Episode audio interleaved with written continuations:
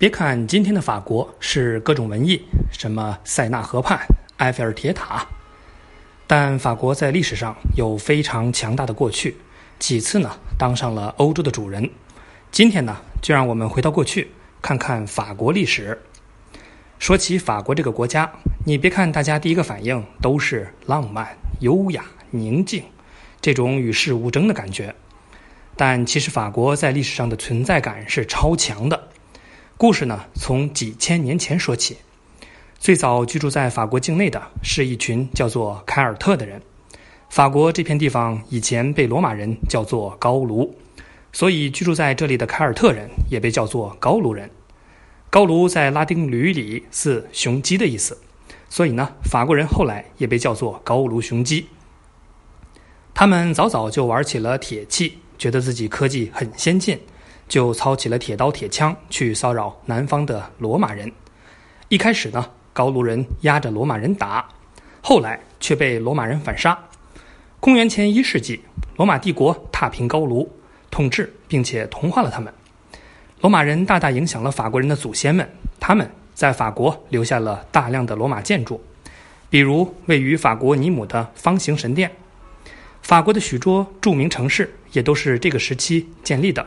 比如里昂、普罗旺斯，就连法国人自豪的法语也是源自于罗马。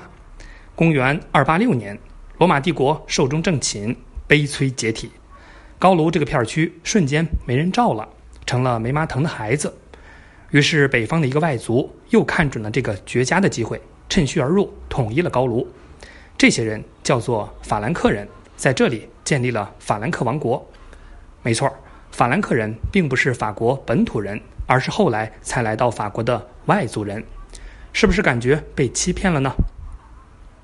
建立王国本来就不容易，但是他们偏偏有一个传统，就是当爹的如果死了，财产和土地就要给儿子们平分，这样子国家根本无法统一啊！每次统一都要被瓜分，法兰克王国就这样分分合合了几百年，没有什么大的作为。直到查理曼大帝的出现，查理曼东征西战，不仅统一了法兰克王国，一不小心还顺便统一了整个欧洲大陆。这也是继罗马帝国之后第二个大面积的欧洲帝国。这样的丰功伟绩，人们用扑克牌的红桃 K 纪念他。意大利历史我们说过，方块 K 是凯撒大帝，红桃 K 呢，则是来自法兰克的查理曼大帝。不过，按照他们蛋疼的传统。查理曼大帝死后，庞大的法兰克帝国又被查理曼的三个孙子瓜分了，统一的帝国又没了。那问题来了，为什么是孙子来瓜分土地呢？因为查理曼大帝的四个儿子有两个早死了，一个呢想谋杀亲爹被关进了修道院，只有一个儿子继承，当然不会出现乱子了。就这样。法兰克王国再也没有统一过，三个孙子也再没有吃过团圆饭。一一九零年，法国这边改名为法兰西，法兰克成了历史。大家记一下，启用法兰西这个名字的国王叫做腓力二世。法兰西的国王一代接一代，本来天下太平，大家发财，偏偏呢有一个国王生不出儿子，于是王位由堂弟继承，这。让当时的英格兰国王特别不爽，因为英格兰国王是这个生不出儿子的国王的外甥，血缘上更加亲近。当时的英格兰国王是爱德华三世，但他爸不是法兰西王室的人，按规定不能继承王位，这可咋办？咋办？咋办？硬抢啊！于是英王和法王就因为继承权的事情打了起来，这一打就是一百多年。期间虽然还有好几代的国王，但战斗依旧，这就是著名的英法百年战争。总的来说，英格兰比较牛逼，打得法国节节败退。英格兰接收了法兰西大片的土地，那为啥现在的法国面积还是比英国大呢？因为最后赢的还是法国呀！让法国反败为胜的关键人物就是赫赫有名的圣女贞德。在他的鼓舞和带领下，法国触底反弹，终于把英格兰反杀，赶回了小岛。百年战争之后，法兰西的国力空虚。十七世纪，有一个著名的国王把法国再次带上了新的巅峰，他就是路易十四。路易十四在位七十二年，名副其实的超长待机王，比中国在位最久的康熙大帝还足足多了十一年。而路易十四和康熙大帝是同时期东西方的老大，又同时都是在位最久的君主，这是不是很巧合呢？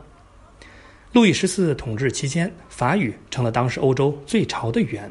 据说，远在东北的俄罗斯上层贵族说法语的人比说俄语的人还要多。当然，俄国贵族都会教育下一代。我跟你说，你要不学法语，你连校都上不了。王位传到路易十六的时候，刚好呢，美国闹独立。美国那会儿还是英国的殖民地，之前和英国打了一百年的法国，当然站在英国对手美国一边了。于是呢，路易十六非常支持美国独立，但一不小心，信用卡刷爆了。掏空了国库，还欠下了几十亿的国债，加上法国遇到了旱灾，前任又留下了很多烂摊子，反正就是各种霉运都撞在了一起。我怎么这么倒霉耶？于是呢，老百姓决定要推翻国王，没悬念，路易十六很悲催的输了，最后呢，还被送上了断头台。这就是法国踏上追求民主道路的法国大革命。但发生革命之后，法国呢又乱成了一锅粥，国内没有强有力的统治者，国家政策也老是变来变去。同时呢，欧洲其他国家的君主又怕革命烧到自家门口，于是组织了反法同盟和法国干仗。法国老百姓苦不堪言，他们需要一个救世主。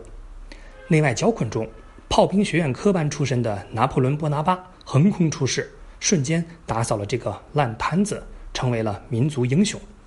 虽然拿破仑捍卫了大革命的成果，建立了一个法治的国家，但他的野心不小，想要建立一个统一的欧洲帝国，开始带领法国再次开疆拓土。在拿破仑的鼎盛时期，欧洲各国除了英国和俄国，基本都向他臣服或者是结盟。拿破仑的名字传遍了欧洲每个角落，但拿破仑在攻打战斗民族俄罗斯的时候吃了败仗，冻得一把鼻涕一把泪。只能撤兵退回了巴黎，这是他人生的转折点。反法同盟看准机会抄底，推翻了拿破仑的统治，还把他给流放到了荒岛，结束了拿破仑霸道皇帝的一生。其实拿破仑还逃出过荒岛，复辟了一次，史称百日王朝。之后的法国还是有人想当皇帝，但最终还是被更民主的共和国取代。但拿破仑之后，法国的军事再也强硬不起来了。第一次世界大战虽然胜利，但杀人一百，自损八百。二战呢，更是法国的奇耻大辱，六个星期就被德国打废了，全部国土沦陷。好在盟军给力，最终呢打败了法西斯。否则这一代法国人不知有何面目去见列祖列宗。二战中逆袭的戴高乐将军，在战后法国的快速复兴中发挥了很大的作用。凭着千年的积累和几代领导人的努力，法国在二战后还是保持了快速的发展，没有丢掉大国的位子。但想起当年的查理曼帝国、拿破仑帝国，曾经的欧洲主人，现在混成这样，是不是法国人应该说些什么呢？